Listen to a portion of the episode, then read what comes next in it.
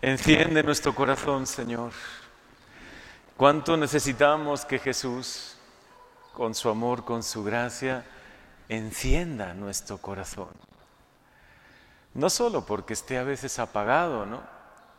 A veces las mismas dificultades de la vida, los momentos que vivimos, el cansancio que se va acumulando, parecería como que va apagando la fe en nuestro corazón, la esperanza, a veces la ilusión, el amor.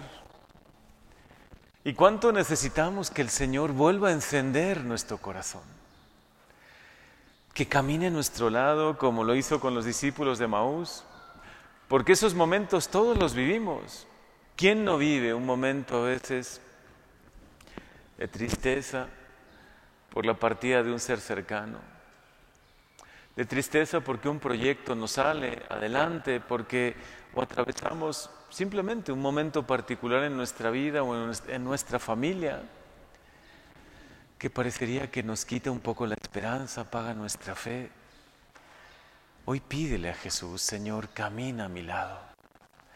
Tú estás vivo y resucitado, esta es la gran verdad de mi vida. Jesús resucitado, no solo en Pascua, todos los días del año está a tu lado. Es tu gran verdad, es la verdad de tu fe. Y no es una idea, no es simplemente una creencia bonita. Sé que hace dos mil años resucitó, qué afortunados los de Jerusalén que recibieron la aparición de Jesús, ¿no? que confirmaron su fe. No, también hoy el Señor está resucitado. Hoy Él ha vencido también la muerte y ha resucitado y está vivo en medio de nosotros. Es más, en esta Eucaristía nos vamos a encontrar con Él. Tú te vas a encontrar con Él.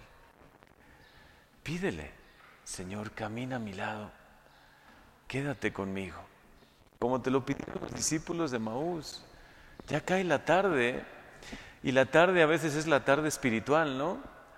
Donde, no sé, por algunos motivos podemos sentir un poco de frío en nuestro corazón, o distante de Dios y de los demás, o cansado. Cuánto necesitamos, Señor, que camines a nuestro lado. Que como los discípulos de Maús, nos escucharon tu, tu explicación, les explicaste las escrituras también a nosotros. Explícanos las escrituras, explícanos tu evangelio, el evangelio de hoy. Haznos ver que no es un evangelio del pasado, que esto no solo es algo histórico que sucedió hace mucho tiempo, que tú también hoy caminas a mi lado, que intentas iluminar mis confusiones,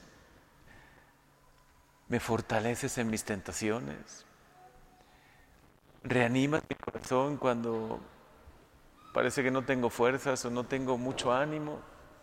Tú de verdad estás, Jesús. Quédate conmigo, Señor. Cada vez que recibas a Jesús, reaviva tu fe y recíbele con toda la fe de tu corazón, aunque a veces sea una fe que tenga dudas o una fe un poco tambaleante o con miedos, pero dile, Señor, hoy ilumina mi vida, enciende mi corazón, ilumina, calienta, eso es lo que hace el fuego, ¿no?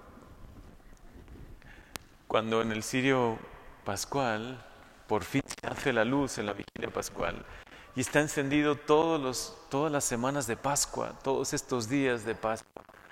Nos recuerda lo que obra Jesús resucitado en nuestra vida. Lo primero que hace un sirio es iluminar y ilumina muchísimo tu vida y tu corazón.